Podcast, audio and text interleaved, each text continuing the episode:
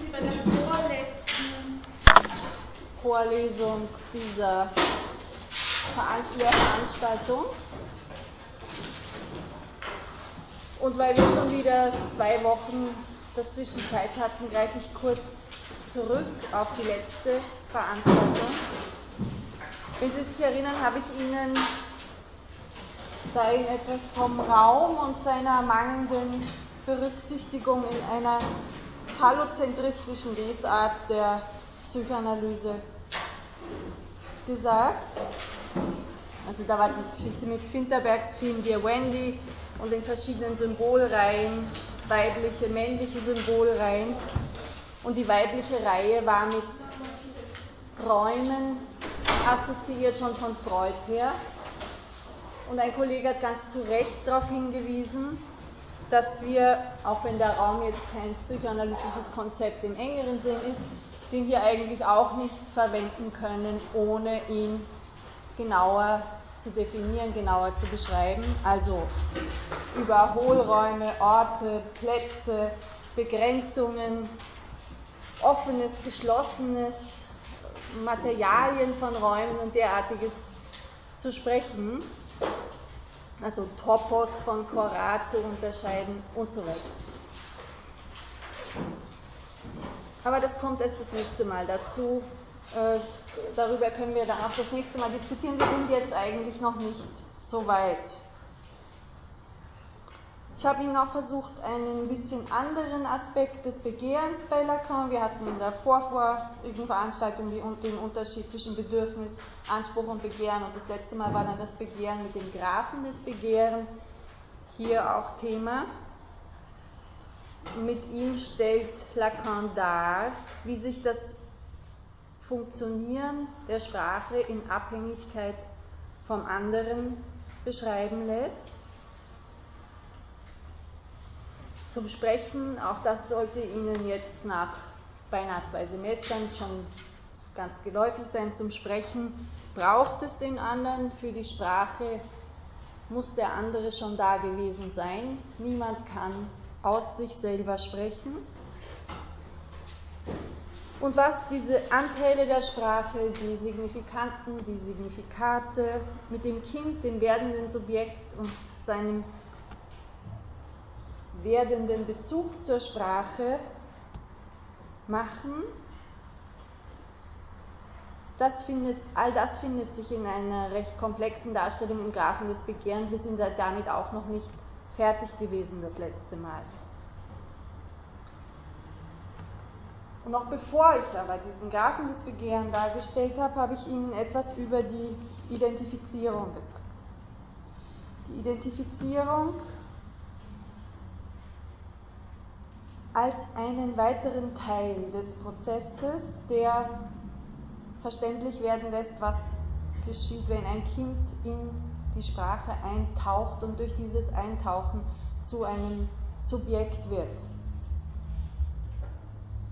Da gibt es eine Folie, die habe ich Ihnen inzwischen ins Wiki gestellt. Heute ist das Wiki irgendwie nicht zugänglich, wird sich ja sicher wieder ändern. Eine Folie, wo ich Ihnen nach dem Text von Michael Bonan äh, Identifizierung bei Freud der Identifizierung bei Lacan gegenübergestellt habe. Die Frage, die die Identifizierung zu beantworten versucht, lautet, wie lässt sich verstehen, dass ein Kind etwas aufnimmt, etwas annimmt, etwas übernimmt was vom anderen kommt. Jeanne Lampe de Groot, eine holländische Psychoanalytikerin, die schon in den 20er Jahren äh, Sachen geschrieben hat und auch in dieser Debatte um, um Penisneid und so mit Freud involviert war, schreibt in den 50er Jahren einen ganz hilfreichen Text über Identifizierung, wo sie damit beginnt, was man sich unter Identifizierung vorzustellen hat nämlich einen normalen Prozess, im Rahmen dessen ein, eine Person versucht, so zu werden wie eine andere. Und das ist psychoanalytisch verbunden mit Prozessen der Introjektion, der Inkorporation des anderen, der anderen Person. Was wird introjiziert? Alles Mögliche. Lacan sagt, das Bild wird in besonderer Weise introjiziert. Das ist die Geschichte vom Spiegelstadium. Ich hatte Ihnen das in Verbindung gebracht mit Freuds Text Massenpsychologie und Ich-Analyse, weil Freud da drin diese Momente der Identifizierung so zusammenfassend darstellt. Bedeutet freilich nicht, dass das bei Freud sonst nicht vorkommt. Ich glaube, das habe ich nicht erwähnt. Zur Einführung des Narzissmus, Trauer und Melancholie, das Ich und das Es, das sind alles Texte, wo Sie Bestandteile von dieser Theorie der Identifizierung finden.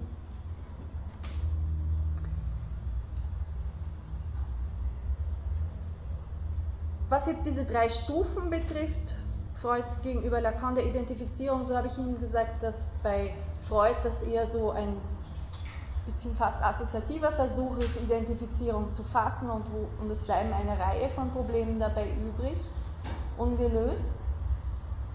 Während Lacan versucht, Identifizierung in eine Theorie der Entwicklung einzupassen.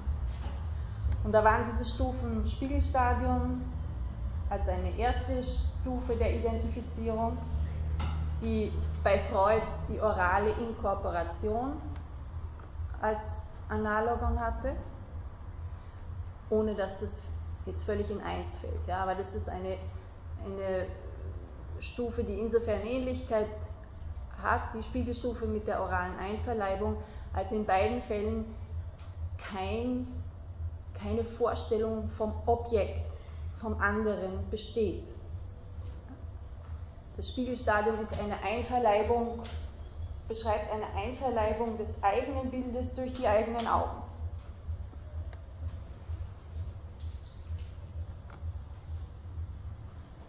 Und möglicherweise ist Ihnen das in Erinnerung, dass ich bei der zweiten Stufe vom Lacan, wo von, vom Insignium des Objekts die Rede ist, gesagt habe, das wird etwas sein, was uns heute hier weiter beschäftigen. Diese zweite Stufe, das wäre nach Lacan eine Art Annäherung an den anderen, wo es sehr wohl eine, eine Art von Vorstellung im weitesten Sinn vom anderen gibt. Der andere kommt an der Stelle über den Blick herein Konkret gesagt, Spiegel, also jetzt wieder vereinfacht sozusagen, damit man sich was vorstellen kann dazu. Das Kind vom Spiegel, wir haben uns das in diesem russischen Kurzfilm hier auch angeschaut und die zweite Person, die in den Spiegel hineinschaut, die das Kind von hinten anschaut und mit ihrem Blick die Wahrnehmung des Kindes bestätigt. Und dieser Blick den bezeichnet Lacan als ein Insignium, als ein Zeichen, als das, was bei Freud im Rahmen der Identifizierung mit einem einzigen Zug, mit einem Zug des Objekts, mit einem, also Zug jetzt im Sinne, wie man es im Charakterzug verwendet, ja, mit einem Zug des Objekts verbindet. Die dritte Stufe bei Lacan war dann der Übergang zum Signifikanten, also die Identifizierung mit dem Signifikanten.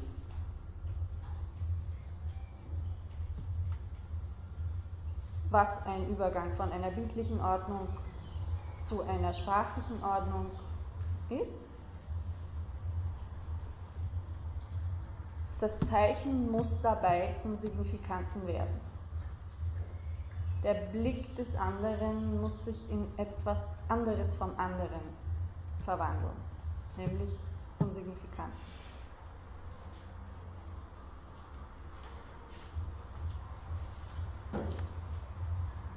Der schon erwähnte Bonon schreibt, dass wir in der Psychoanalyse, da hat er völlig recht mit, nicht mit dem üblichen Zeichenbegriff arbeiten können, der von Peirce etwa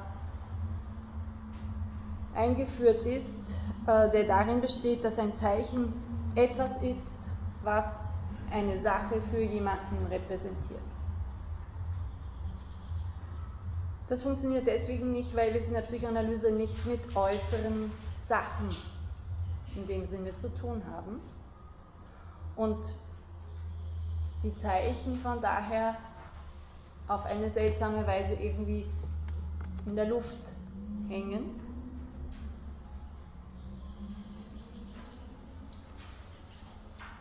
In der Psychoanalyse ist es wesentlich, dass ein Signifikant durch seine Differenz zu anderen Signifikanten bedeutsam wird.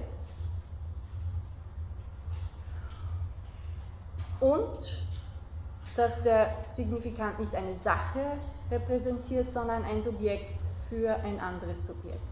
Also den anderen für das Subjekt. Und in diesem relativ komplizierten Prozess vom Übergang vom Zeichen, vom Blick zum Signifikanten, da taucht auch etwas auf, was wie die Schrift funktioniert. Was meint Schrift? Ganz normal, was geschrieben ist, also eine Art von Sprache, aber eine andere Art von Sprache, anders als die gesprochene Sprache. Karl Stockreiter, ein, ein Wiener Kollege, schreibt in einem Text, dass das Auftauchen der Schrift in einer Behandlung immer einen besonderen Moment darstellt. Wenn Analysanten oder Analysantinnen von Schriftzügen träumen, also etwa Schriften an der Wand oder Schriftstücke, die gebracht werden oder die erwartet werden, dann ist es etwas Besonderes. Und das hat damit zu tun, dass die Schrift ein ganz besonderes Verhältnis zur Psyche unterhält. Wobei die Schrift, das ist wichtig dabei, kein Bild mehr ist.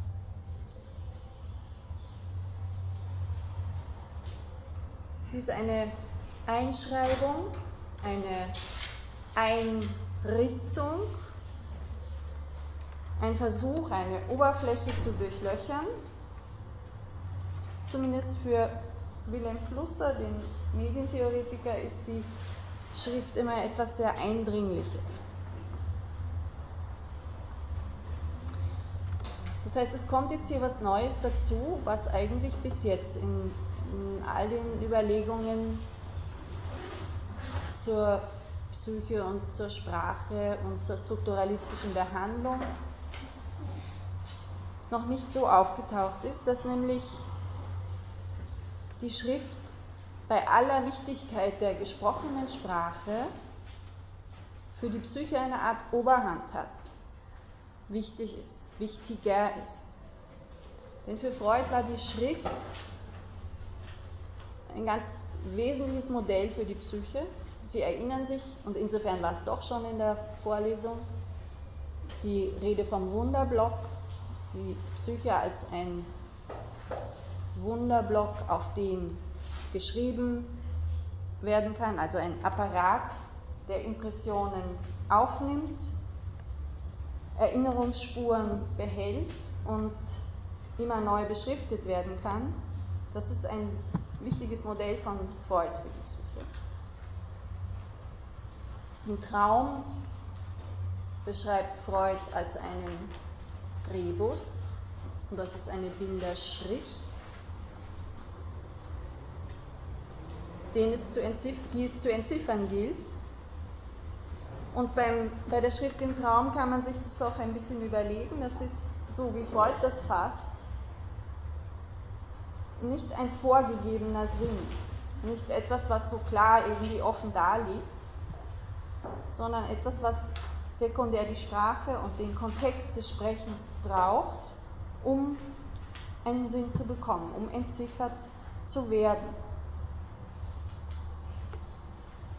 Das heißt, die Schrift ist vor allem etwas zunächst einmal Unklares, und insofern dem Unbewussten näher stehendes.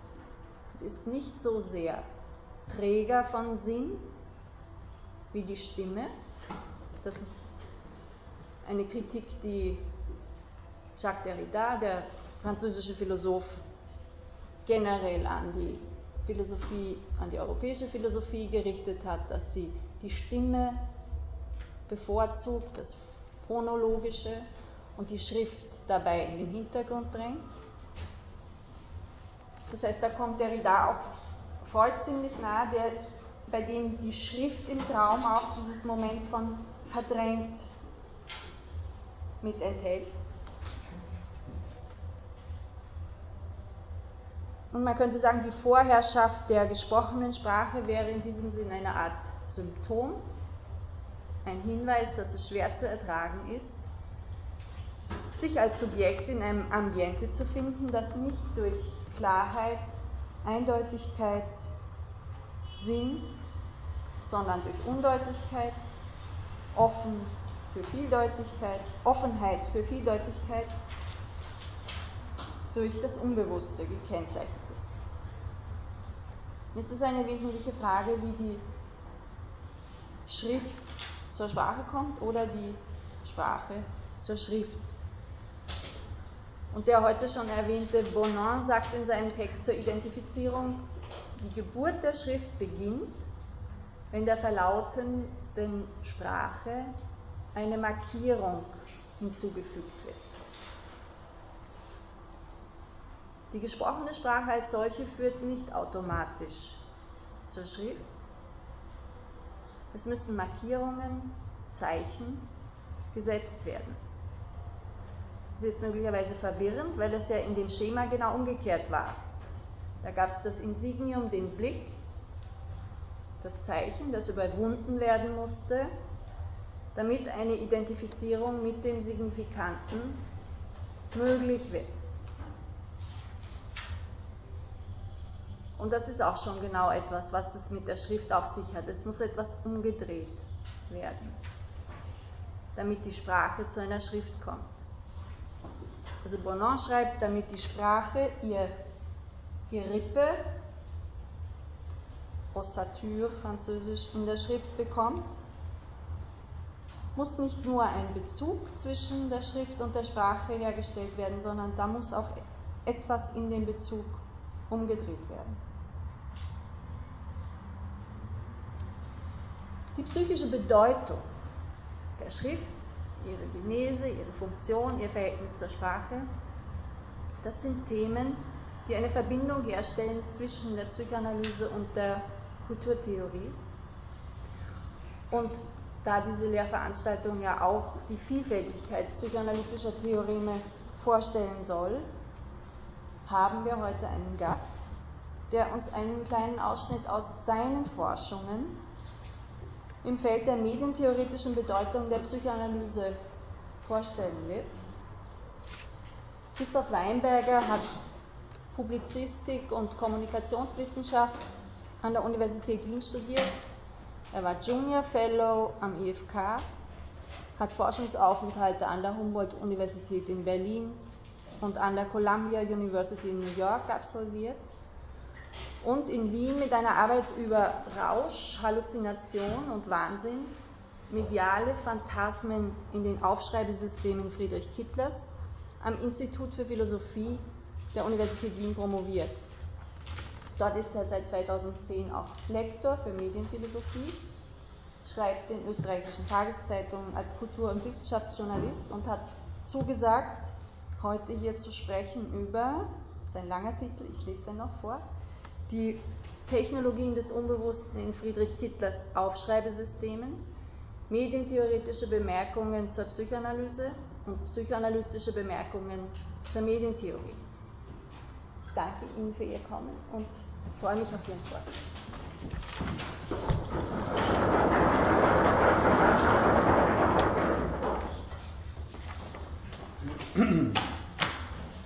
Pult gibt es nicht. Bitte? Gibt es geht schon. Okay, guten Abend. Zu Sprechen, Schreiben und Schriftlichkeit und damit Signifikant und Signifikat bleiben auch für die äh, verbleibende Stunde jetzt das große Thema. Äh, schließlich wird es um Techniken des Aufschreibens und der Aufschreibersysteme gehen.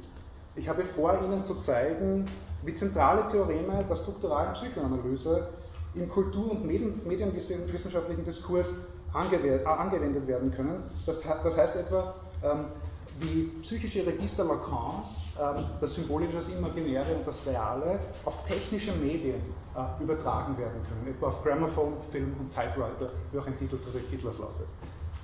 Ja, ich möchte das ganz konkret und pragmatisch an einer Person äh, veranschaulichen, nämlich dem, dem schon angesprochenen und im vergangenen Herbst äh, verstorbenen deutschen Medienwissenschaftler Friedrich Kittler.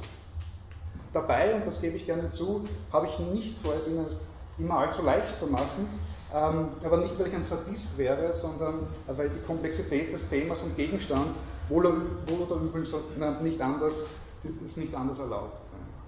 Freilich werde ich mich aber auch als Dolmetscher bemühen, die schwierige Thematik so weit zu übersetzen, dass Sie auch ein bisschen etwas mitnehmen können. Andererseits und zugleich scheint es mir spannend zu sein, die strategische Überforderung als produktives didaktisches Konzept zu erproben. Bei Hegel hieß es ja einst, der Jugend muss man das Sehen und Hören, der Jugend muss zuerst das Sehen und Hören vergehen. Sie muss von konkreten Vorstellungen abgezogen, in die innerste Nacht der Seele zurückgezogen werden, auf diesem Boden stehen, Bestimmungen festhalten und unterscheiden lernen. Nun, Hören und Sehen sollen Sie freilich nicht ganz verlernen. Ähm, es könnte aber vielleicht im Folgenden darum gehen, Hören und Sehen in einem neuen Licht zu betrachten. Genauer, Hören, Sehen und Schreiben und deren unbewussten und technisch-medialen Realisierungen und Implikationen besser zu verstehen. Kurzum, ich werde mich bemühen, Ihnen eine kleine Einführung in das Denken Friedrich Kittlers zu geben und dabei zu zeigen, wie man im Sinne eines kultur- und medienwissenschaftlichen Turns Paradigmen und Grundannahme der Psychoanalyse und der Kybernetik auf medienwissenschaftlich relevante Fragestellungen übertragen kann. Es wird demnach um drei Sachen gehen. Es wird darum gehen, das Unbewusste von Medieneffekten in den Blick zu bekommen, die medial-maschinelle Verfasstheit des Unbewussten zu verstehen und auch die medientheoretischen Voraussetzungen von Psychoanalyse selbst äh, zu, anzuvisieren. Wie kompliziert ein solches Unterfangen ist, zeigt sich schon am Beginn, sozusagen bevor man überhaupt angefangen hat zu sprechen und das Objekt der Betrachtung dingfest gemacht hat. Denn in einem YouTube-Clip erklärte der Protagonist meines Vortrags äh, noch kurz vor seinem Tod mit dem für ihn so typischen halben Lachen. Zitat, mein Name ist Friedrich Kittler, ob ich wirklich Friedrich Kittler bin, weiß ich nicht. Nun gut, nicht nur die mögliche Differenz von Name und Person könnte Probleme bereiten, denn nicht einmal die Sache mit dem Namen ist so eindeutig. Ja, auch der Name des Vaters des Medienmaterialismus, der Herrensignifikant dieses Vortrags, ist ein uneindeutiger, fließender, gleitender, sich und seine Bedeutung stets verschiebender. Schließlich ist das Weltkriegskind Hitler, geboren 1943, ursprünglich Friedrich Adolf, dann nur noch Friedrich A. Punkt, ehe es zur letzten Austreibung ideologischer Verdächtigkeiten aus dem eigenen Label kam. Doch auch nach solchen Durch- und Ausstreichungen ist Hitler bis heute vor allem eines, der vielleicht umstrittenste und im Bereich der Medienwissenschaften wirkmächtigste deutsche Theoretiker der Gegenwart. Neben allen Problemen, die man sich also in der Beschäftigung mit Hitler einhandeln kann, ergibt sich auch ein Vorteil. Inzwischen kann der verstorbene Autor der Aufschreibersysteme 1800, 1900 selbst aufgeschrieben werden. Er ist zu einer historisierbaren Figur geworden. Das belegen allerlei Lexikonartikel, Aufsätze, Rezensionen, Einführungsbändchen oder gar philosophische Dissertationen. Somit aber auch gleich zum Nachteil, über Friedrich Kittler reden zu müssen. Oder zu dürfen. Seit Kittler nämlich als junger Literaturwissenschaftler zur Austreibung des Geistes aus den Geisteswissenschaften angetreten ist, scheiden sich an ihm die Geister. Will heißen, Hitler zieht mit seinen Werken eine Kritik auf sich, die mitunter ähnlich obsessiv wirkt wie die Stilmimikrie seiner Anhänger. Das heißt, die immer gleichen ritualisierten Vorwürfe einerseits, die messianischen Apotheosen andererseits, haben einen differenzierten Blick auf das Phänomen Hitler nahezu verunmöglicht. Geoffrey Winthrop Young, ein ein Medienwissenschaftler aus Kanada sagt dazu, Hitler zu lesen ist schwer genug, noch schwerer fällt es, unbefangen über ihn zu reden. Nun gut, wir werden es dennoch probieren. Ähm, dafür scheint es produktiv, Hitler als sprachmächtigen Übertreibungskünstler zu verstehen, der wichtige Hinweise zu unseren kulturellen Lagen liefert und dabei das Kind mit dem Bad ausschüttet oder technischer jede Software durch Hardware ersetzt. Ferner jede Emotion, ja jeden Effekt und jedes Begehren, das ja auch schon Thema dieser Vorlesung war, von Subjekten durch ein kaltes Modell von Struktur, wie er es nennt, deutet. Das heißt, vermittels einer streng strukturalen Beobachtungsmethode im Gefolge Chateaubriands verfährt. Gut, was ist nun aber dieses Genuine an dem theoretischen Ansatz Kittlers, der medienmaterialistisch äh, genannt wird und seit Ende der 80er Jahre in deutschen Hochkonjunktur hat? Was macht die Perspektive Kittlers überhaupt auf und was hat das alles mit Psychoanalyse zu tun? Beziehungsweise was hat das alles in einer Vorlesung wie dieser hier zu suchen? Vielleicht könnte man mit einem kollektiven Schockerlebnis beginnen. Denn die Erfolgsgeschichte des Kittlerschen Medienmaterialismus kann als legendenumwobene Irritationsgeschichte erzählt werden. Der aufstrebende Literaturwissenschaftler Kittler aus dem sächsischen Rochlitz hatte 1982 in Freiburg seine Habilitationsschrift äh, Schrift über Aufschreibesysteme vorgelegt, deren theoretische Sprengkraft das Habilitationsverfahren zum ausgemachten Skandal geraten ließ. Die Aufschreibesysteme wurden erst mit dem 13. Gutachten ähm, das die Pattsituation äh, aufgelöst hat, angenommen. Es hat 13 Gutachten äh, gebraucht, bis das Ding angenommen wurde. Äh, die Zeitschrift für Medienwissenschaft hat in ihrer aktuellen Ausgabe äh, die ganzen Gutachten versammelt und äh, rausgegeben. Ist sehr spannend zu lesen, was da auch alles vorgeworfen wird, äh, wie unwissenschaftlich diese Arbeit sei und dann wieder auch ähm, emotionale Gegenreden und Verteidigungsreden. Das ist eine sehr spannende Sache. Gut. Ähm, Trotzdem oder deshalb, um eine Lieblingserwähnung Hitlers zu verwenden, haben die Aufschreibesysteme wie kaum ein Buch seit dem Zweiten Weltkrieg kulturwissenschaftliche Epoche gemacht. Will heißen, dass viele jetzt der Überzeugung sind, man könne nach der Veröffentlichung dieses Textes äh, müsse anders schreiben und anders denken als zuvor. Nun, Hitler unternimmt in den Aufschreibesystemen, um Ihnen das ganz kurz vorzuführen, diesem eigentlich literaturwissenschaftlichen Buch, das zugleich ein Gründungsdokument deutscher kulturwissenschaftlicher Medien Wissenschaft ist nichts Geringeres als den Versuch einer Historiographie der Materialität des vermeintlichen Geistes von 1800 bis zur Mitte des 20. Jahrhunderts.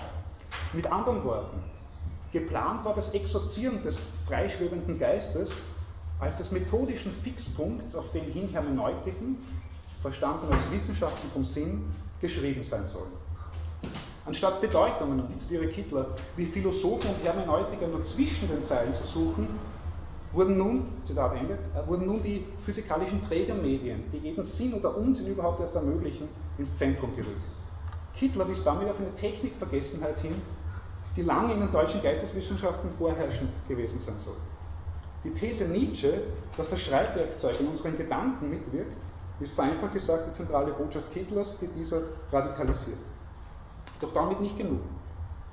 Es lag Hitler stets daran, Dinge überhaupt auf ihr einfaches Dasein, ihre pure Materialität zu, ver zu verpflichten, uns beizubringen, sich vorzustellen, sich nichts mehr vorstellen zu können, den Menschen als autonomes Subjekt, Subjekt zu überwinden und, und, als, und uns als das hinzunehmen, was wir wirklich seien, nämlich rechnende und programmierbare Maschinen. Nicht unsere Gattung, die Menschen und in Umkehrung der alten Renaissanceweisheit sind in Umkehrung der alten Renaissanceweisheit das Maß der Dinge. Vierte narzisstische Kränkung nach Kopernikus, Darwin erraten es, Freud. Gut, diese letzte, diese letzte menschheitsgeschichtliche Kränkung führt Kittler nun in diesen Aufschreibesystemen vor und durch. Es geht Kittler um die Rekonstruktion der Moderne unter den Bedingungen der medialen Diskurse, die sie ermöglicht haben über Dispositive oder eben Aufschreibesysteme. Hitler versteht darunter Netzwerke von Techniken und Institutionen. Also über diese Netzwerke von Techniken und Institutionen, die in einer gegebenen Kultur die Adressierung, Speicherung und Verarbeitung relevanter Daten erlauben, konfiguriere sich die Moderne in zwei signifikanten Schüben. Und das ist 1800 und 1900 sind diese zwei Epochen, die Hitler ähm, anvisiert. Bedeutsame Repräsentanten dieser zwei Epochen nimmt sich Kittler vor, um an ihnen exemplarisch ihre Redebedingungen abzulesen. Den Medienhorizont, das mediale a priori, in dem sie sich bewegen, aufzuzeigen. Etwas lockerer formuliert, Kittler legt Goethe, Schiller, Hoffmann, Rilke und Co. auf eine medientheoretisch aufgerüstete Couch um die unbewussten Mechanismen ihres Denkens und Schaffens zum Vorschein zu bringen. Kulturelle und mediale Lagen werden also in der Auseinandersetzung mit der zeitgenössischen Literatur erfasst. Neben literarischen Werken zieht Hitler Zeitdokumente wie Fibeln, Schriften zur Pädagogik und Ästhetik oder eben psychoanalytische Schriften heran. Den enormen Materialreichtum, den die Ausschreibesysteme auszeichnen, bekommt Hitler durch einen französischen Theorieimport in den Griff, eine Art Best-of poststrukturalistischer Theoriebildung. Hitler adaptiert, ja usurpiert vor allem die Theorie Jacques Lacans und Michel Foucaults, die auf sehr freie Weise zum theoretischen Fundament seiner Arbeiten macht. Er liest die zwei Theoretiker, Lacan und Foucault, jeweils vom anderen her. Das heißt, Hitler lacanisiert äh, den Diskursanalytiker Foucault, indem er beschreibt, wie Redeordnungen konkret und formend in das Unbewusste der Leute eingreifen. Er fokussiert Lacan, indem er den Diskurs nicht nur bloß auf einen linguistischen Bereich und ein linguistisches Feld bezieht, sondern auch auf pädagogische Institutionen, Speichermedien und, oder gängige Interpretationsstrategien. Ein Bindeglied zwischen diesen dreien, zwischen Hitler, Lacan und Foucault, stellt dabei vor allen Dingen die Nachrichtentheorie und die Kybernetik dar. Schon bei Foucault finden sich ja, wie in der Ordnung der Dinge oder in der Archäologie des Wissens, findet sich der enorme Anspruch, Kulturen, kulturelle Epochen nach organisierenden, normierenden Codes zu analysieren. Das heißt, es geht darum, die algorithmischen, sequenziellen Befehlsketten aufzuschlüsseln. In der Auseinandersetzung mit Lacan ergibt sich wiederum ein neues informationstheoretisches Verständnis von Schrift. Und jetzt kommen wir zu dem, was Frau Dr. Kali vorher gesagt hat, jetzt kommen wir äh, zu diesem möglicherweise neuen Verständnis von Schrift. Das Ernstnehmen der Schrift in ihrer Materialität. Aber auch ein sehr weiter Schriftbegriff, der nicht nur geschriebene Sprache meint. Gut, ich zitiere Josef Vogel, der hier indirekt recht treffend das Kittlersche Programm beschreibt, wenn er allgemein über Techniken des Unbewussten spricht und damit ähm, auf Lacan zu sprechen kommt. Josef Vogel schreibt, mit Turings Universalmaschine, Shannons Informationstheorie und dem, elektronischen Rechner geht zugleich eine Revision der Begriffe von Schrift, Schreiben, Einschreiben und damit des Transports und der Verarbeitung von Botschaften einher. Die Zeichenwelt und das Symbolische, das nach Lacan das Unbewusste strukturiert, nach Lacan ist das Unbewusste wie eine Sprache strukturiert, und Subjekte mit Subjekten kommunizieren lässt, hat weder Sinn noch Bedeutung, es schreibt sich vielmehr in der Form von Algorithmen und macht aus dem psychischen Apparat selbst eine Informationsmaschine. Eine Maschine also, die symbolische Prozesse technisch, das heißt durch Schaltung und Schaltkreise realisiert und damit in später Erfüllung des Freudschen Desiderats die verschiedenen Operatoren von Übertragung, Speicherung und Reproduktion integriert. Die symbolische Welt, das ist die Welt der Maschine, heißt es bei Lacan. In dieser Hinsicht lässt sich die Lacanische Psychoanalyse auch als eine Diskursanalyse von Medien lesen.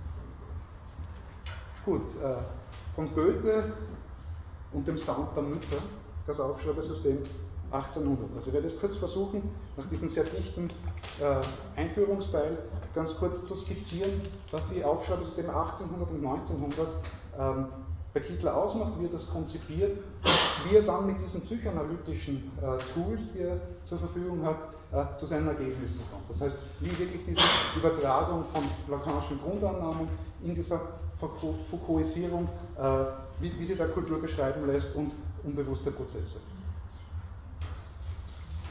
Ist zu schnell? Aber ich glaube, ich ein bisschen aufgeholt, jetzt kann ich mal Zeit lassen. Es ist noch nichts gespielt. Ja. Okay.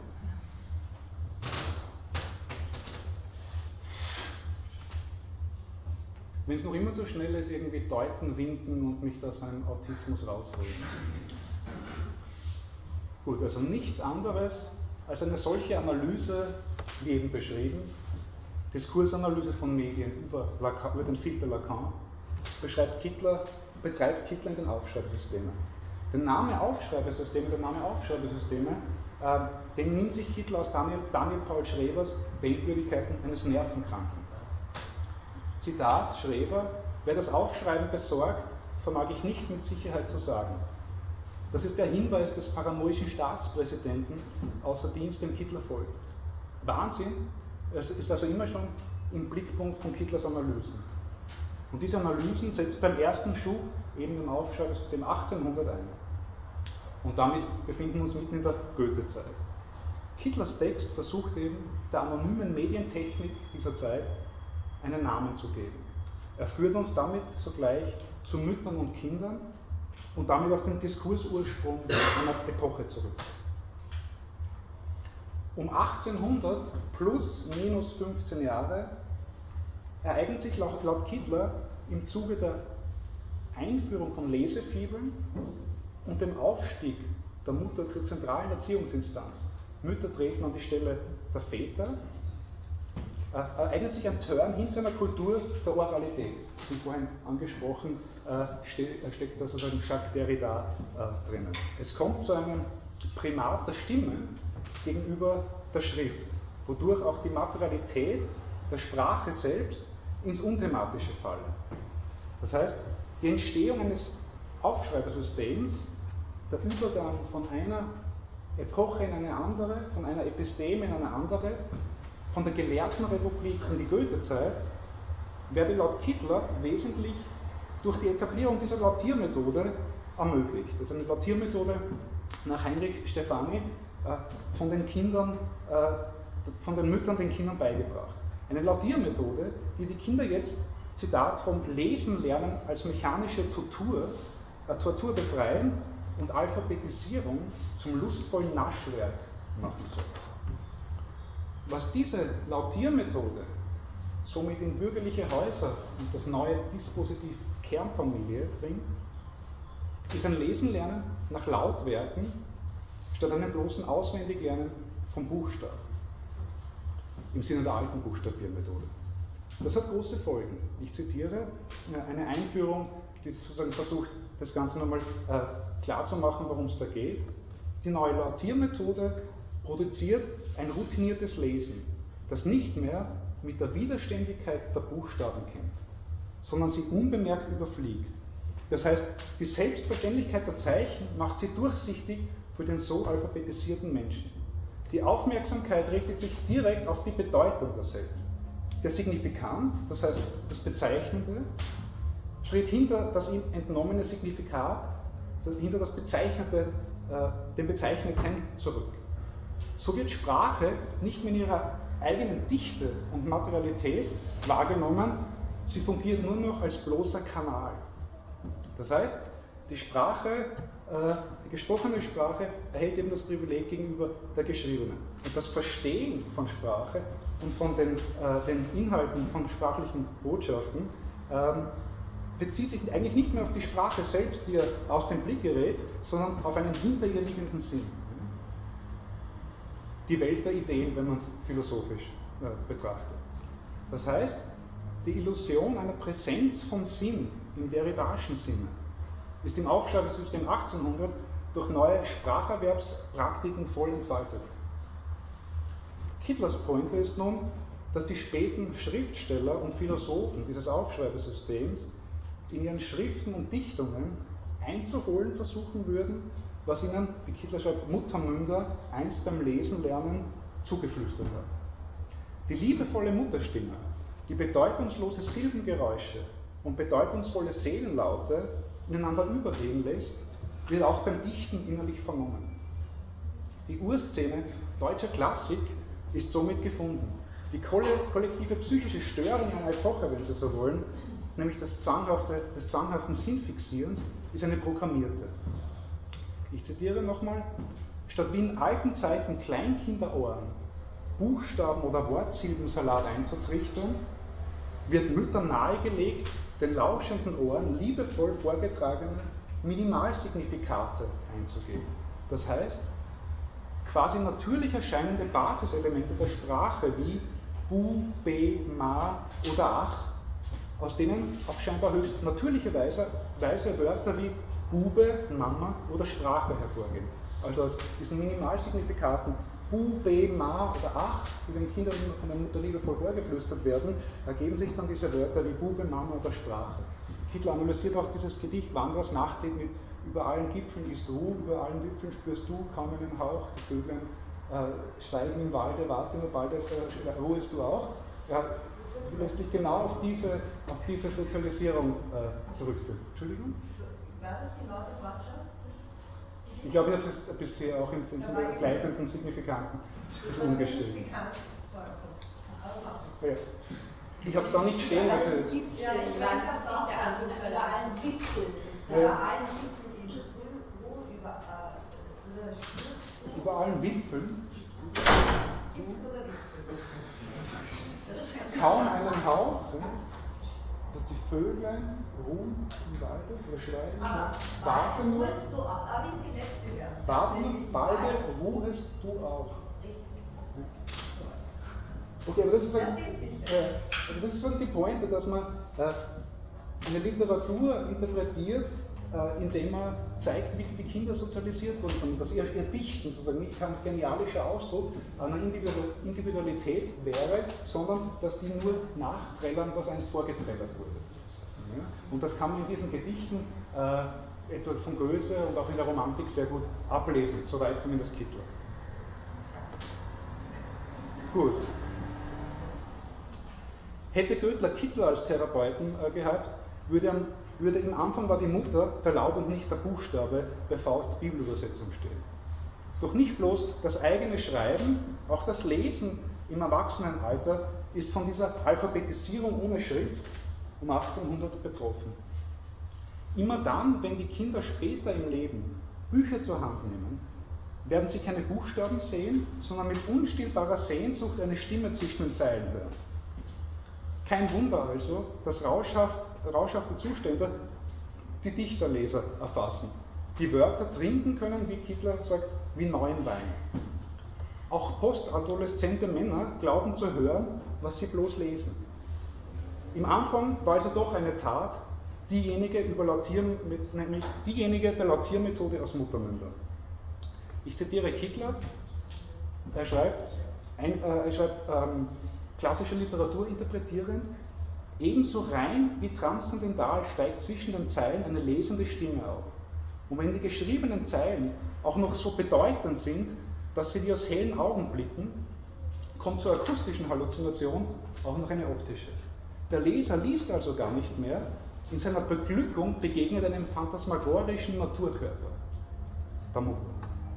Unschwer zu erraten, wem man gehört. Die einzige Alphabetisierungstechnik, bei der man Gelesenes zu hören glaubt, ist die Lautiermethode Methode aus, aus Muttermündern.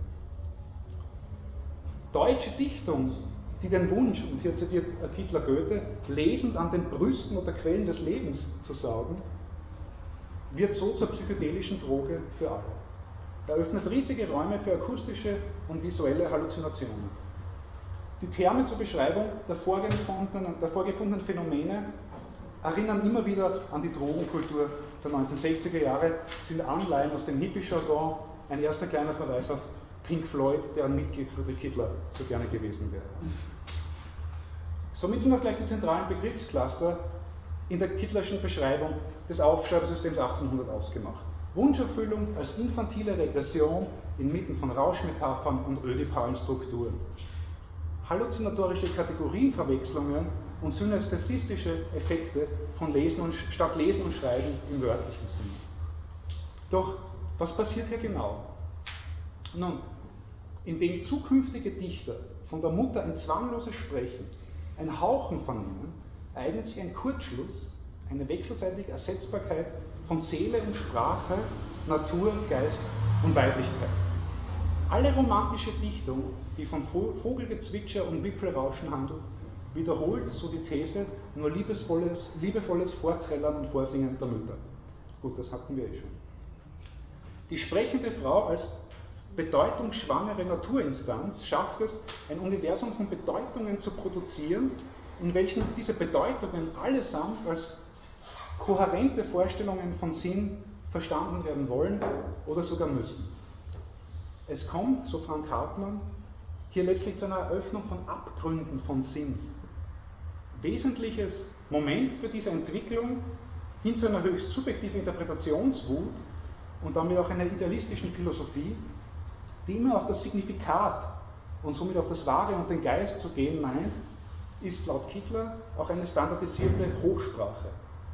Gereinigte Muttermünder, Kittlers zweifelhafte Bezeichnung, sind also die klare, die letzte äh, und entscheidende Bedingung oder Konstante für das Zusammenfallen der Kulturtechniken Lesen, Schreiben und Sprechen in der Goethezeit.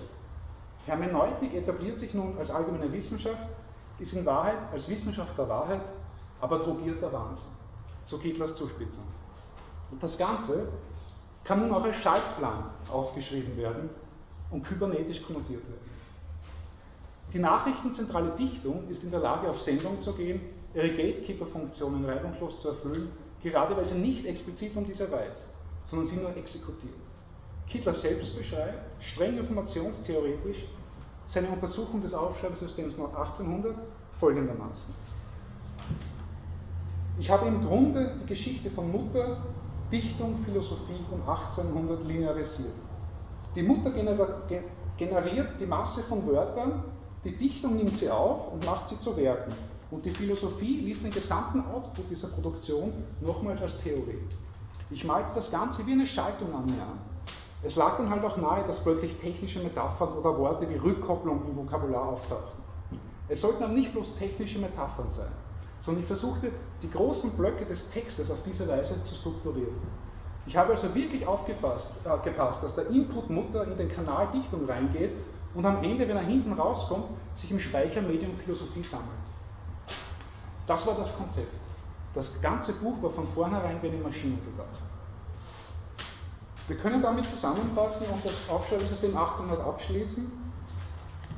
Eigentlich ist das Aufschreibesystem dafür konzipiert, den Geist als Idealismus zu implementieren und jeden Wahnsinn auszuschließen. Das schafft es aber nur, indem es selbst Wahnsinn produziert, der als solcher nicht mehr erkennbar ist. Vernunft und Wahnsinn Rausch, Halluzination und Hermeneutik stellen in der Beschreibung von außen keine Gegensätze mehr dar. Immer wieder rücken im Aufschreibungssystem 1800 statt realer Körper allerlei Phantasmagerien ins Zentrum. Kontinuierlich werden die Protagonisten von imaginären Bildern und Stimmen umgarnt. Mit Lacan und dessen Theorie der psychischen Register lässt sich zugleich auch beschreiben, was hier in psychologischer Hinsicht exakt passiert.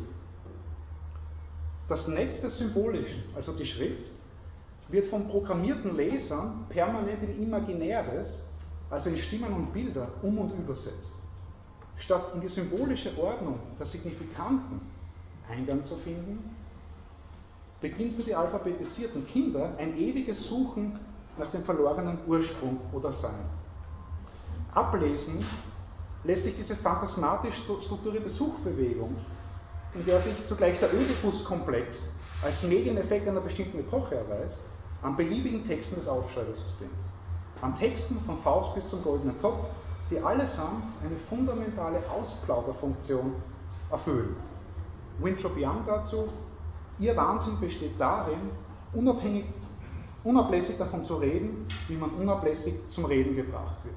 So nahe liegen Literatur und Wahnsinn der Goethezeit beisammen. Gut. Das war das Aufschreibesystem 1800. 1900, äh, da knallen jetzt die Medien Gramophone, Film und Typewriter rein und strukturieren sozusagen äh, diese alte Episteme um und äh, wie das genau aussieht, werde ich Ihnen gleich schildern.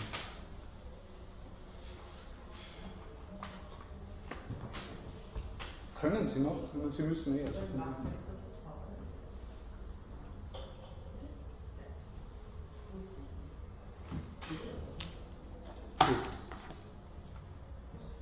Ich komme nun zum Aufschreibesystem 1900.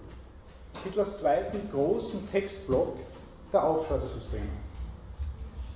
Das Aufschreibesystem 1900, dem Hitler eine korrekte Beschreibung geben will, ist inkommensurabel, um einen Begriff Thomas Kuhns zu verwenden, mit demjenigen von 1800.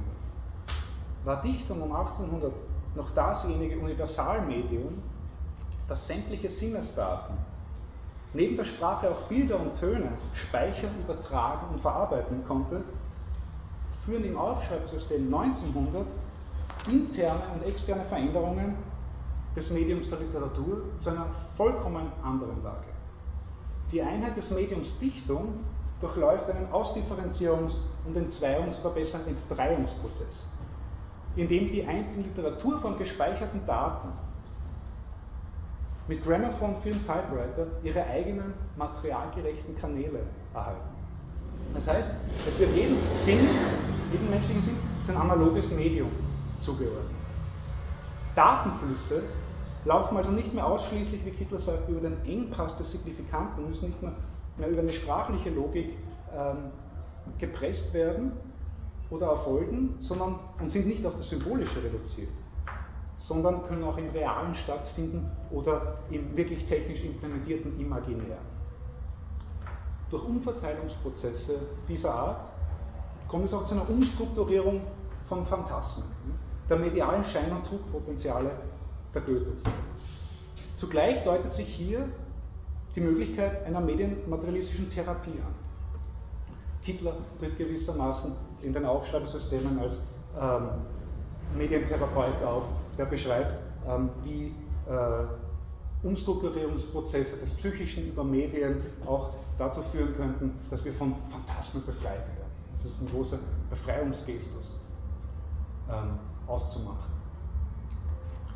Ich komme zum ersten Medium des Aufschreibesystems, wo das, der Begriff Aufschreiben auch noch am, am deutlichsten und klarsten ist, nämlich der Schreibmaschine. Anhand der Schreib Erfindung der Schreibmaschine kann zunächst beobachtet werden, wie sich Literatur und damit eine ganze Kultur durch die Einführung eines neuen Schreibwerkzeuges modifiziert. Mit der Schreibmaschine, so Kittler, sei Schreiben zum wahrhaft ersten Mal nicht mehr mit serieller Datenverarbeitung synonym. Schrift entstehe erst über die Aktivierung eines Arsenals diskreter Buchstaben. Zitat, im Spiel zwischen Zeichen und Intervallen hört Schreiben auf, handschriftlich kontinuierlicher Übergang von Natur zu Kultur zu sein. Es wird Selektion aus einem Vorrat, der abzählbar und verräumlicht ist. Man stelle sich nur die Tastatur einer Schreibmaschine oder eines Computers vor, dann wird klar, was gemeint ist. Entgegen der Lage im Aufschreibesystem 1800 wird nun auch die Einheit von Hand, Auge, Letter und damit die Einheit von Subjekt und Schrift aufgehoben. Die Schreibmaschine würde, wie Grammophon und Film, Sinn als Fiktion entlarven und eine Epoche des Unsinns, die immer schon die des Unbewussten ist, einläuten. Hochliteratur, und diese Bestimmung ist Kittler sehr wichtig, also eine normative Bestimmung, Hochliteratur, die Hochliteratur der damaligen Zeit, ist von nun an experimentelle Sprachzerhackung. Alle anderen Unterhaltungsromane ist für ihn äh, Unterhaltungsliter ja, jeder Unterhaltungsroman äh, ist verfilmbar und was verfilmbar ist, ist keine E-Literatur. E-Literatur zeichnet sich dadurch aus, dass sie nicht verfilmbar ist. Äh, das heißt, es geht um experimentelle Sprachzerhackungen, Sprachexperimente, wo genau die Materialität der Sprache in den Vordergrund rückt, die ein ganzes Jahrhundert sozusagen äh, verdrängt wurde. Die Logik der Schreibmaschine spiegelt sich somit wieder auf der Ebene der Logik der neuen Dichtungen. Statt einem von Muttermündern geregelten Gleiten von Signifikaten, die doch alle nur eines, nämlich die Mutter meinten, kommt es nun zu einem freien Flottieren von Signifikanten. Die Sprache als bearbeitbares Material tritt in den Vordergrund. Dies zeigt sich etwa am Beispiel der Expressionisten und in Dada. Aber auch das schriftstellerische Schaffen, etwas später, eines William Burroughs, den Kitter so hoch verehrt, ist davon betroffen. Cut-up-Techniken, die Geschriebenes nach Zufallsprinzipien neu zusammensetzen, leisten Verzicht auf Geschlossenheit und Sinnhaftigkeit. Wenn später die Rolling Stones ihr Mitleid oder in schlechter Übersetzung ihre Sympathie mit dem Teufel bekunden, hatten sie, zumindest der Legende nach, zuvor auf aufgehängte Zeitungsartikel geschossen. Die getroffenen Sätze oder Satzteile wurden so zu einem Song zusammengefügt, der ein Welthit wurde. Literatur oder Popmusik, die so verfährt, ähnelt nicht nur dem Irrsinn, sondern simuliert ihn einfach. Wenn jeder Bezug auf Signifikat fehlt, wird der Letter wirklich zum Letter. Abfall als ihr, weil Unsinn. Das ist die teuflische Botschaft der Schreibmaschine, die gar keine Message mehr ist, weil sie nichts mehr bedeuten will. Soweit zumindest Kittler. Wir kommen zum Grammophon und dem zweiten Medium des Aufschreibesystems 1900. Eine externe Veränderung des Mediums Literatur ergibt sich im Aufschreibesystem durch das Auftauchen der Medien Grammophon und Film. Mit der Erfindung des Grammophons oder Grammophons geht es für Kittler nun aber nicht mehr allein darum, die materielle Seite der Kommunikation in den Blick zu bekommen, sondern es geht ihm jetzt darum, ein neues Phänomen zu beschreiben, nämlich das der Kommunizierbarkeit von Materie. Und er spielt auf einen Versuch von, von Rilke an, ähm, etwa im Versuch des Abspiels von Schädelnähten, sogenannten Kranznähten, mit einem Phonographen, wie das anhand einer Geschichte Rilke, äh, dem, Rilkes thematisiert wird. Im Gramophone Film Typewriter, dem gleichnamigen Buch von Hitler, finden Sie auch den Originaltext von Rilke und dann Hitlers Interpretation dazu. Und es geht darum, um die Idee, und das thematisiert Rilke in dieser Geschichte, und um die Frage, was passiert, wenn man diese Kranznähte mit einem Phonographen abspielt. Ertönt dann plötzlich der Sound der Materie als eine Schrift ohne Subjekt? Man spielt Schädelnähte ab und es erklingt etwas, das gar keinen Autor hat. Analog zum Phänomen eines fotografierten Baumes, der nicht mehr in Form arbiträrer, abstrakter Schriftzeichen kodiert ist, zeigt sich das Reale in diesen neuen auditiven Medien als es selbst, als Rest oder Abfall, den weder das Imaginäre noch die Gitter des Symbolischen einfangen können. Das Reale, bei Lacan das enigmatischste der drei Register, ist also bei Kittler bloß gespeichertes Nebengeräusch, physiologischer Zufall, stochastische Unordnung oder eben festgehaltene Stimmen. Aber nur Stimmen ihrer Materialität. Das Grammophon konstruiert somit Wirklichkeit nicht, sondern macht Wirklichkeit evident. Imaginäre und illusionäre Wunscherfüllungen, die den Bezug zur Realität um 1800 verstellt hatten, werden vom Grammophon nun durchbrochen. Ähnlich wie die Elementarsätze in der Theorie rund um den Wiener Kreis, sei das Grammophon in der Lage, an die Wirklichkeit anzudocken. Kittler glaubt im Grammophon einen direkten ontologischen Zugang zur wirklichen Wirklichkeit gefunden zu haben. Die Eschatologie Kittlers blitzt auf. Die Erlösungshoffnungen, die an eine post-Gutenbergsche Galaxis geknüpft werden, kommen zum Vorschein. Kittlers Phänomenologie der zunehmenden Entgeisterung gibt damit dem Zeitalter des Unsinns, das nun eingeläutet worden war, einen größeren Sinn, nämlich den, dass das, was bisher nicht aufhörte, sich nicht aufzuschreiben, diese paradoxe Lacan-Formulierung, etwas hört nicht auf, sich nicht aufzuschreiben, also er verschreibt sich nicht, das darf nun aufgeschrieben werden. Zwar ohne Codierung oder Schrift, dafür im Realen der technischen Medien. Statt wie die Protagonisten des Aufschreibesystems somit um den auch echten sinnlichen Genuss äh, durch allerlei mediale Ersatzsinnlichkeiten betrogen worden zu sein und im Imaginären festgehalten zu werden, ja statt eines Schreibens als Selbstbefriedigungsakt, auf den im goldenen Topf von E.T.A. Hoffmann auch ein ungestoßenes Tintenfässchen verweist, kommt es zur Freisetzung von Energien und Strömen im Realen oder des Realen. Kurz, der für das Aufschreibsystem 1800 äh, gültige Satz, der Tod des Begehrens aber heißt Seele, gilt nicht mehr. Überhaupt scheint das Aufschreibsystem 1800 auf den Kopf gestellt zu sein. Durch die Eigenlogik des Phonographen kommt es laut Kittler zu einer Veränderung von Sprechen und Schreiben. Da das Grammophon in Zeitintervallen unterhalb menschenmöglicher Schreibgeschwindigkeiten arbeitet, erzwinge es ein extrem, extremiertes Tempo sprachlicher Artikulation. Dies werde laut Kittler augenscheinlich in den zahlreichen um 1900 durchgeführten Experimenten, den aufgenommenen Irrenreden oder Kindersprachen. Sie alle, so Kittler, seien nicht für verstehende Ohren da, sondern scheiden die übliche Sprachverwendung, sogenannte Kommunikation mit anderen, aus. Kittler Zitat dazu, Erst wenn Diskursen die Handgreiflichkeit angetan werden kann, ihr Reales zu speichern, gibt es Kindersprache. Der klassische Pädagogentraum, Erwachsene oder näherhin Mütter aus, heranzubilden, die so analytisch und zeitlupenhaft lautieren, dass sie ihren Kindern wandelnde Phonemarchive sein können, wird obsolet.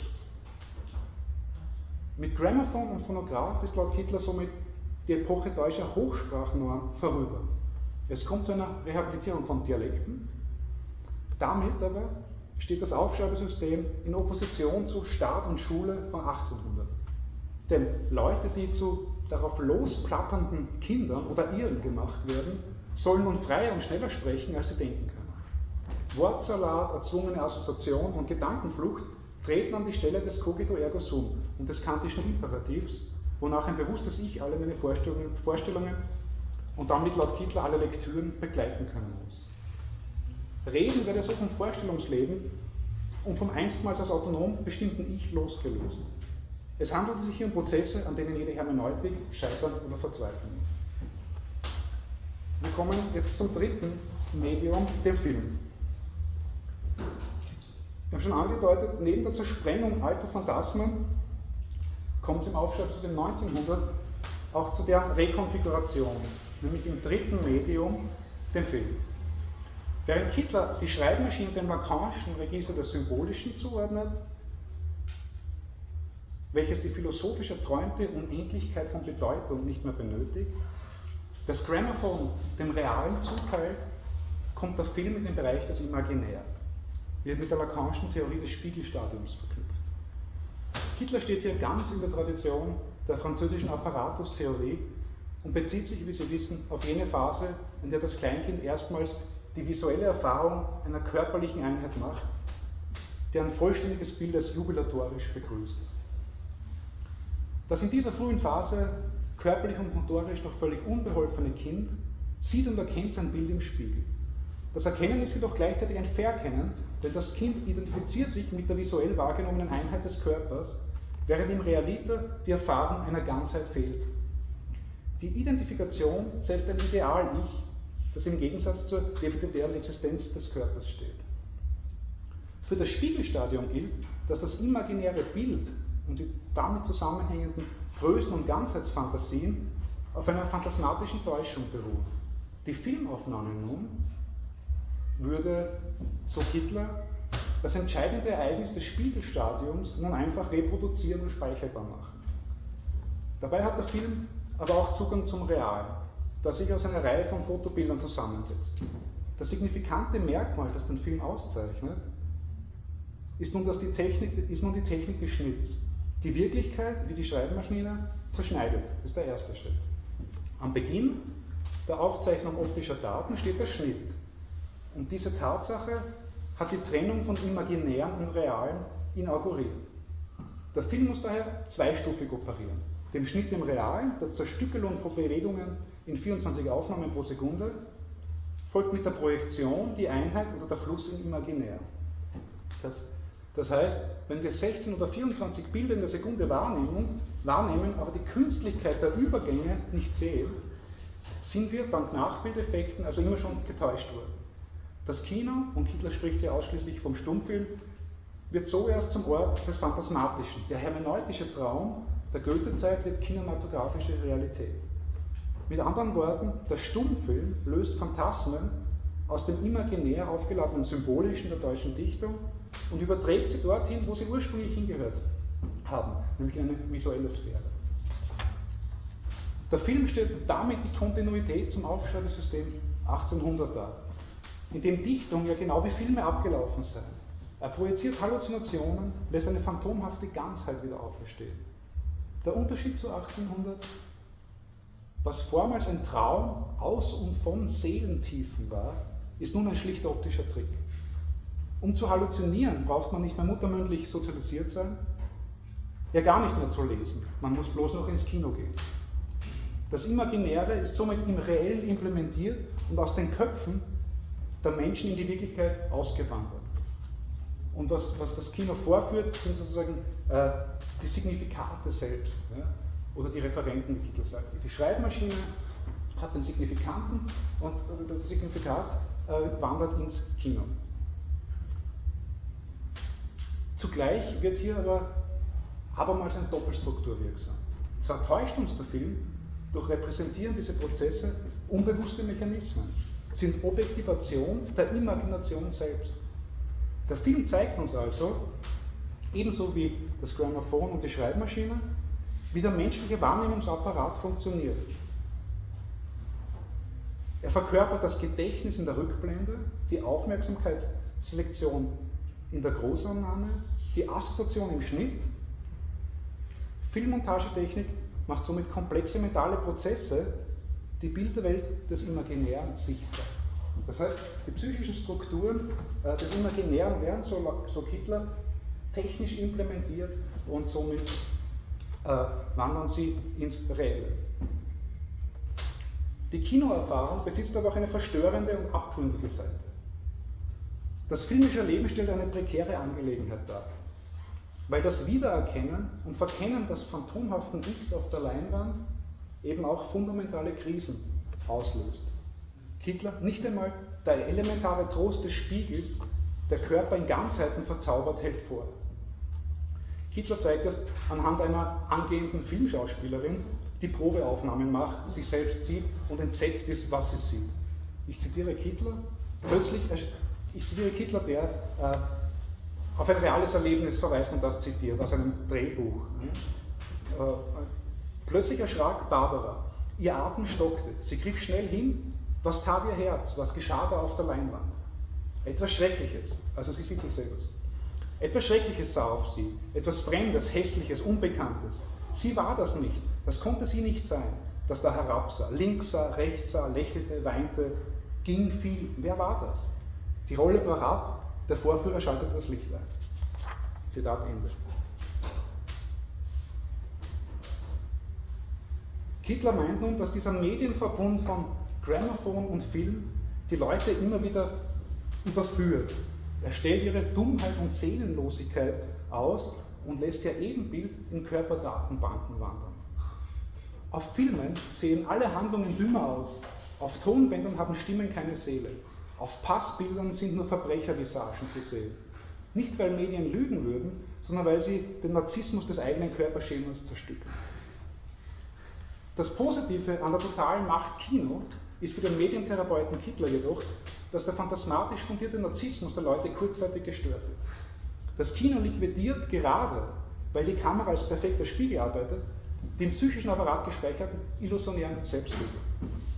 Wenigstens so lange, Zitat Hitler, bis Spielfilmhandlungen den Abfall wieder verschleiern. Zuletzt auch durch Trickaufnahmen ermöglicht es äh, der Film, nicht nur das Spiegelstadium zu repräsentieren, sondern auch sämtliche Mechanismen eines Wahns zu präsentifizieren und Assoziationsketten in Echtzeit zu durchlaufen. Das Kino, und so, somit komme ich noch zur Zusammenfassung von Kino, das Kino, der Film, der Stummfilm, das an die genaue Stelle des Bibliotheksfantastischen tritt, ist somit in der Lage, Zitat, Themen fantastischer Literatur aufzusaugen und all das Imaginäre, was ein Jahrhundert lang Dichtung geheißen hat, zu übernehmen. Zitat Ende. Letztlich aber auch durch die eingeschriebenen Störpotenziale umzukonfigurieren und in Form irritierend beängstigender Halluzinationen als Datenrauschen erlebbar zu machen. Das wäre so dieser Therapeut, therapeutische Impetus. Psychophysik. Die Umstrukturierung der medialen Realität steht in Van der Segler auch mit diversen wissenschaftlichen Neuerungen im Zusammenhang. Interessant ist für Kittler vor allem die Psychophysik, und ihre Zerlegung der Wahrnehmung in einzelne Funktionen. Der Gegenstand der Psychophysik ist nicht mehr die wie auch immer geartete Seele, sondern das Gehirn. Wie die Medien einzelne Sinnesfelder besetzen, nämlich Optik, Akustik und Schrift, so lokalisiert und isoliert auch die Psychophysik menschliche Sinnesdatenströme. Forscher untersuchen nun, wie die genau isolierten Fähigkeiten wie Lesen, Schreiben, Sprechen, Wortverstehen ablaufen. Die naturwissenschaftliche Herangehensweise an den Körper lässt experimentell, testen, was automatisch funktioniert. Ein Aufsatz von Berger aus dem Jahr 1889 mit dem Titel Über den Einfluss der Übung auf geistige Vorgänge meldet, und das fasziniert Hitler, dass für die Lektüre von 100 zusammenhängenden Wörtern aus Goethes Egmont Sextaner 55, Quintaner 43 und Oberprimaner hingegen nur 23, äh, 23 Sekunden benötigten. Es geht also um das Messen Lesegeschwindigkeit. Hermann Ebbinghaus setzt später hinzu, er benötigt 0,16 Sekunden pro Goethe-Wort. Das sind viele Goethe-Worte, doch wenig Goethe-Geist.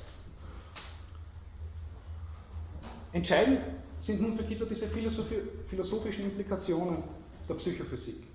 Wenn der Mensch zur Summe von test- und messbaren physiologischen Abläufen wird, geraten die übergeordneten Instanzen des Aufschreibesystems wie Geist, Seele oder Bewusstsein ins Wanken. Indem Ohr und Auge sowie Funktionen des Gehirns autonom geworden sind, in Medien implementiert worden sind, tritt im Verbund von Medien und Psychophysik das Ende aller Großerzählungen ein. Wird, ein, wird eine Übertragung der intelligenten Leistungen des Menschen auf Maschinen möglich. Das humanistisch Unvorstellbare, nämlich das Auseinanderfallen des Geistes in Subroutinen, wird nicht nur denkbar, sondern technisches Ereignis. Das Individuum zerfällt in autonome Sinnfelder, Sinnesfelder. Es geht an der Tatsache zugrunde, keinen Grund mehr zu haben und fortan teilbar zu sein. So ist laut Kittler der Mensch überhaupt gestorben. Zitat, ein Tod, dem gegenüber der viel beredte Tod Gottes eine Episode ist.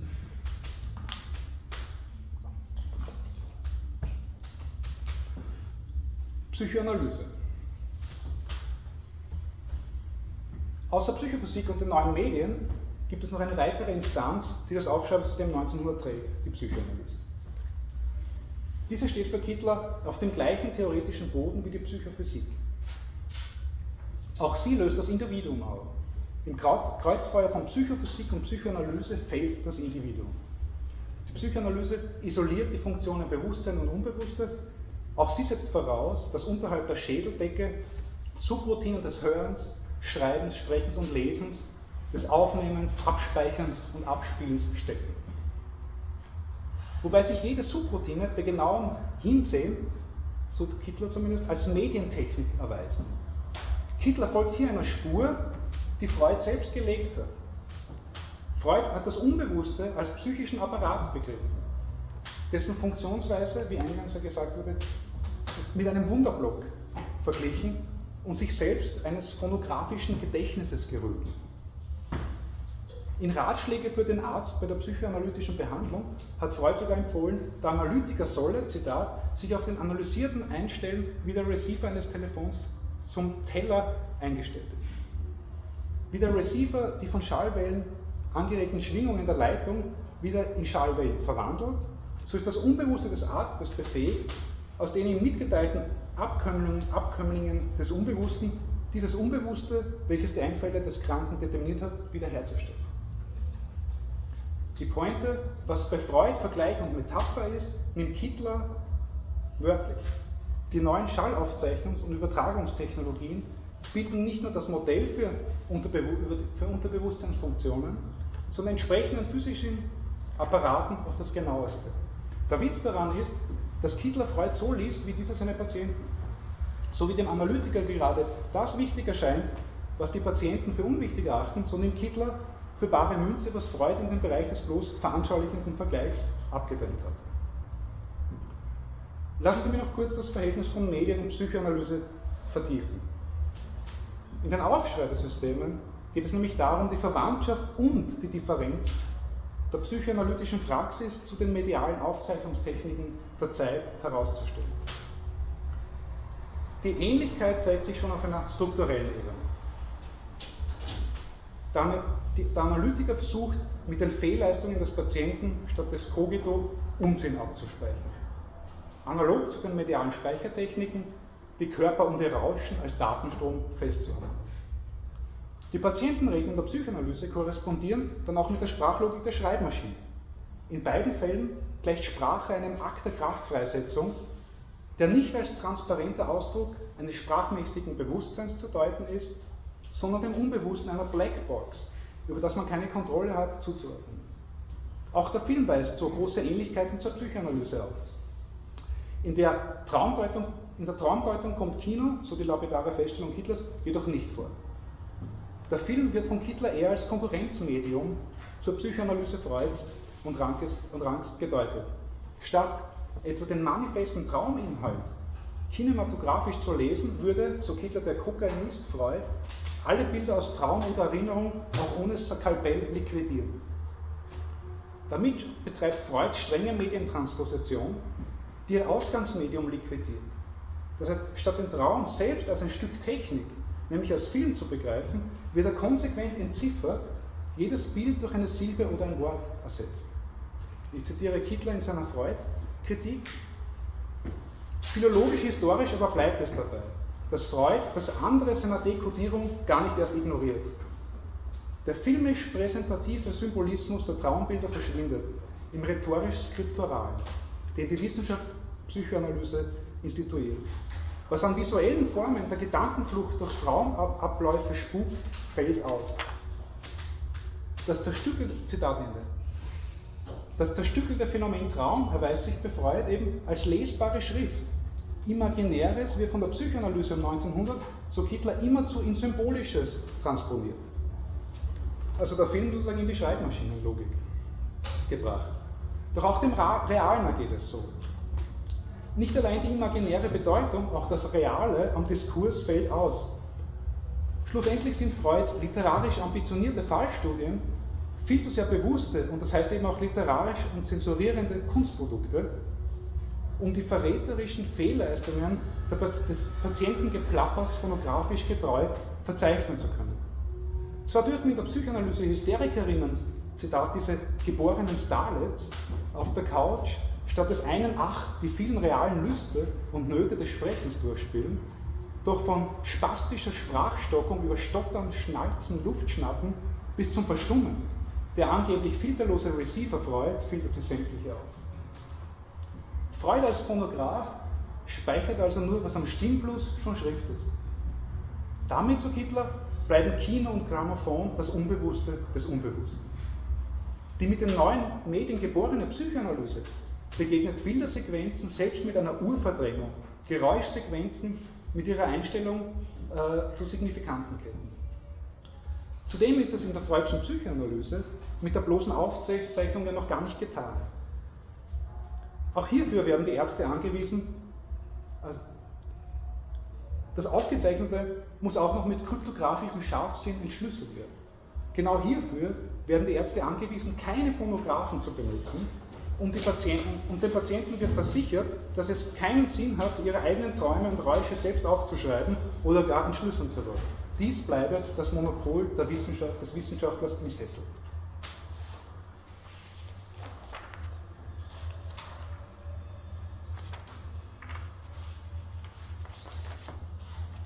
Ich habe nur relativ viel Text und das kann ich Ihnen nicht zumuten.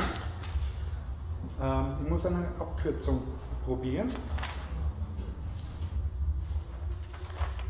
Oder Sie lassen es sich teilweise fürs nächste Mal zum Antrag. Also das ist jetzt nicht, wenn, je nachdem, wie Ihnen das angegeben ist.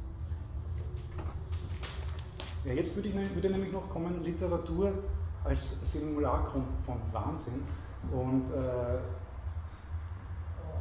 wie, viel, wie viel Zeit die Uhr geht ja nicht ganz richtig. Wie viel Zeit? Zehn Minuten. Zehn Minuten.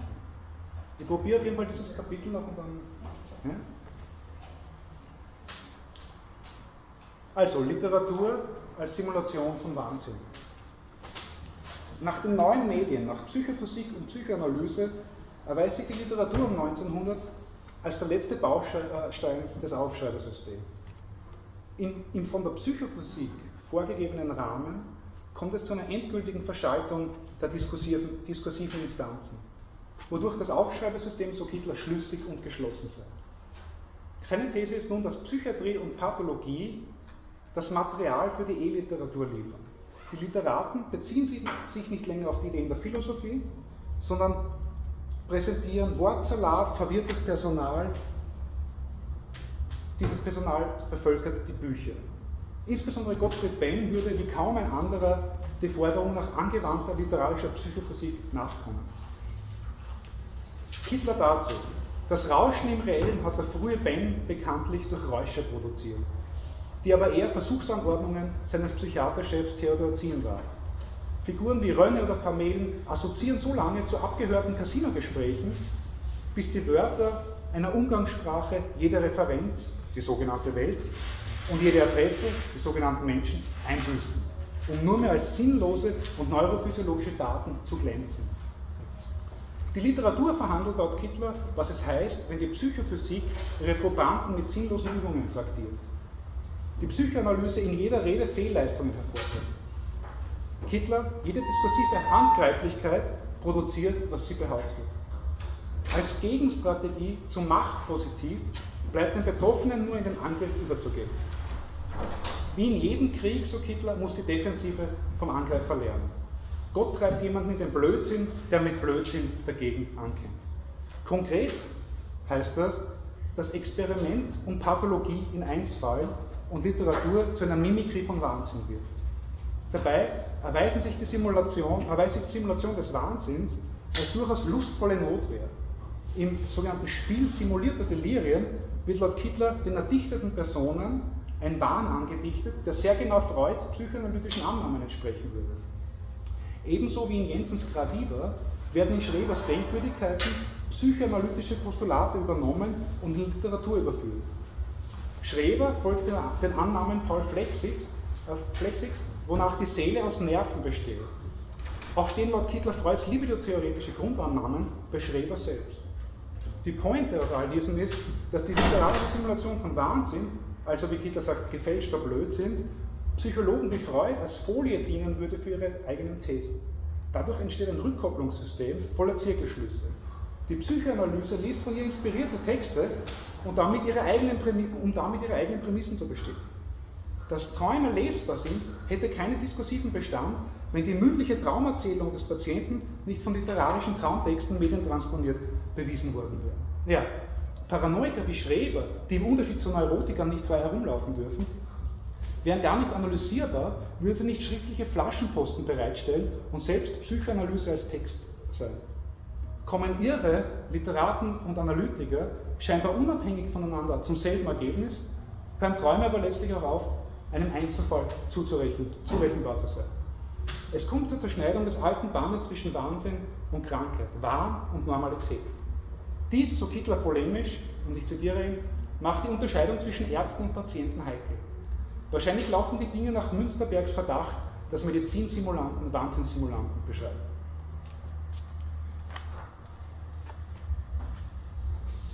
Glaube, das geht sich aus. Kittler meint auch, dass um, 18, um 1800, man denkt an den Staatsbeamten Goethe, Beamtentum und Dichtertum verkoppelt war. Um 1900 ist es jetzt so, dass es auch zu einer doppelten Buchführung kommt, nämlich jener von Medizin und Literatur. Wenn Gottfried Benn als Arzt Daten und Faktenmengen einträgt und Statistiken weiterschreibt, wird er schon bald, so Kittler, mit der anderen Hand als Literat diese selben Statistiken zur Simulation eines singulären Deliriums ausbeuten. Damit wird deutlich, inwieweit Literatur den Abfall von zeitgenössischer Psychiatrie verwertet und die Archive der Psychiatrie Poesie im Ruhezustand seien. Sämtliche Texte des Aufschreibesystems können nun von diesem Paradigma aus aufgedröselt werden. Entspricht für Kittler die Sprachkrise von Hoffmannsthals Lord Chandlers schlichtweg der, Zitat, sensorischen und näherhin am amnestischen Alexie, wird Rilkes Malte Lauritz Brigge ebenfalls als literaturschreibender Analphabeten, die ihre Unfähigkeit, sich schriftlich auszudrücken, literarisch perfekt realisieren, gedeutet. Das Aufschreibesystem von 1900 trennt die pädagogische Rückkopplungsschleife von 1800 und schreibt Autoren vor, ihren Analphabetismus selber aufzuschreiben. Laut Kittler eine paradoxe und unmögliche Rolle, die dann auch nur im Simulacrum besetzt wird.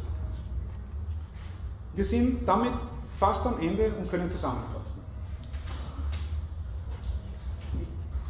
Ich glaube, das mache ich einfach ganz schnell. Äh,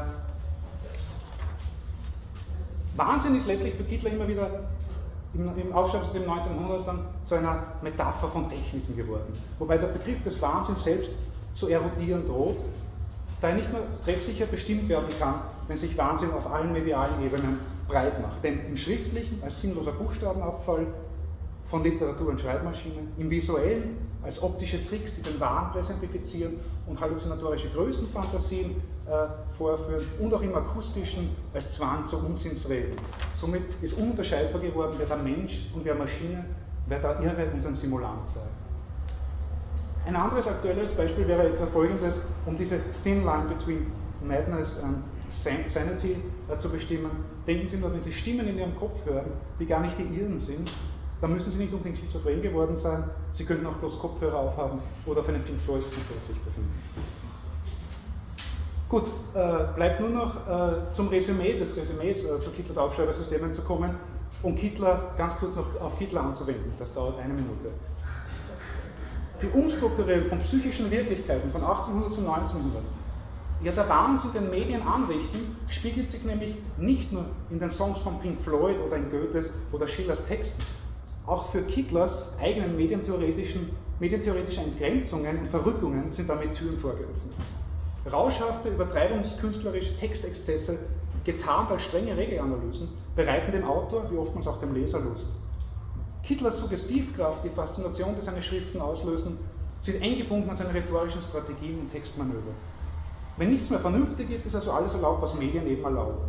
Und das kann ja dann wieder vernünftig beschrieben werden, in Form eines fröhlichen Positivismus des Funktionierens. Das verdrängte Irrationale schlägt aber, aber gerade dort durch, wo man es am wenigsten vermuten würde. Spaß macht es dabei allemal. Da Spaß aber nicht alles ist, will ich eine altertümliche, anmutende Frage an den Schluss stellen. Was kann man nun von Hitler lernen? Welche Bedeutung haben seine Bestandsaufnahmen? Der berühmt-berüchtigte Satz, dass Medien unsere Lage bestimmen, die trotzdem oder deshalb eine Beschreibung verdient, bringt auf den Punkt, was auch 20 Jahre später sowohl bedenklich als auch bedenkenswert ist. Will man unsere psychosozialen und historischen Lagen im Sinne einer methodologisch reflektierten Kulturwissenschaft reflektieren, lohnt ein genauerer Blick nicht nur auf Kommunikations- und Machtverhältnisse, soziale Interaktionsprozesse und symbolische Formen, sondern eben auch auf Medientechnologien. Eine Philosophie, Psychologie und Kulturwissenschaft, die sich auf der Höhe der Zeit und Theorie befindet man demnach nicht einfach eine Wissenschaft semiotischer oder sprachlicher Prozesse sei. Sounds, Bilder, Klänge, sinnloser Zufall und ähnliches können vermehrt in den Blick gerückt werden. Auch was scheinbar keine Bedeutung hat, kann bedeutsam sein, weil es etwas bewirkt. Zu zeigen ist, was Medien von der Schrift bis zum Computer mit uns anstellen, aber auch was wir mit ihnen anzustellen in der Lage sind. Die Grenzen der symbolischen Formen sind nicht die Grenzen unserer Welt. Übertreibungskünstler, und damit komme ich wirklich zum Schluss, liefern ja nicht nur deskriptive Beschreibungen, aber umso wichtigere Hinweise. Selbst wenn alle Ergebnisse der Kittlerschen Analyse falsch sein sollten, kann die Methode weiterhin produktiv bleiben, einfach weil sie Räume öffnet und blinde Flecken aufdeckt. Kittlers Medientheorie als therapeutisches Unternehmen, ein Werkzeugkasten, der hilft, Kultur in ihrer Komplexität erklärbar zu machen? Irgendwie schon, noch immer, trotz aller Determinismen und Undifferenziertheiten des wirkmächtigen Vorreiters. Ich danke Ihnen für Ihre Geduld und Ihre Aufmerksamkeit.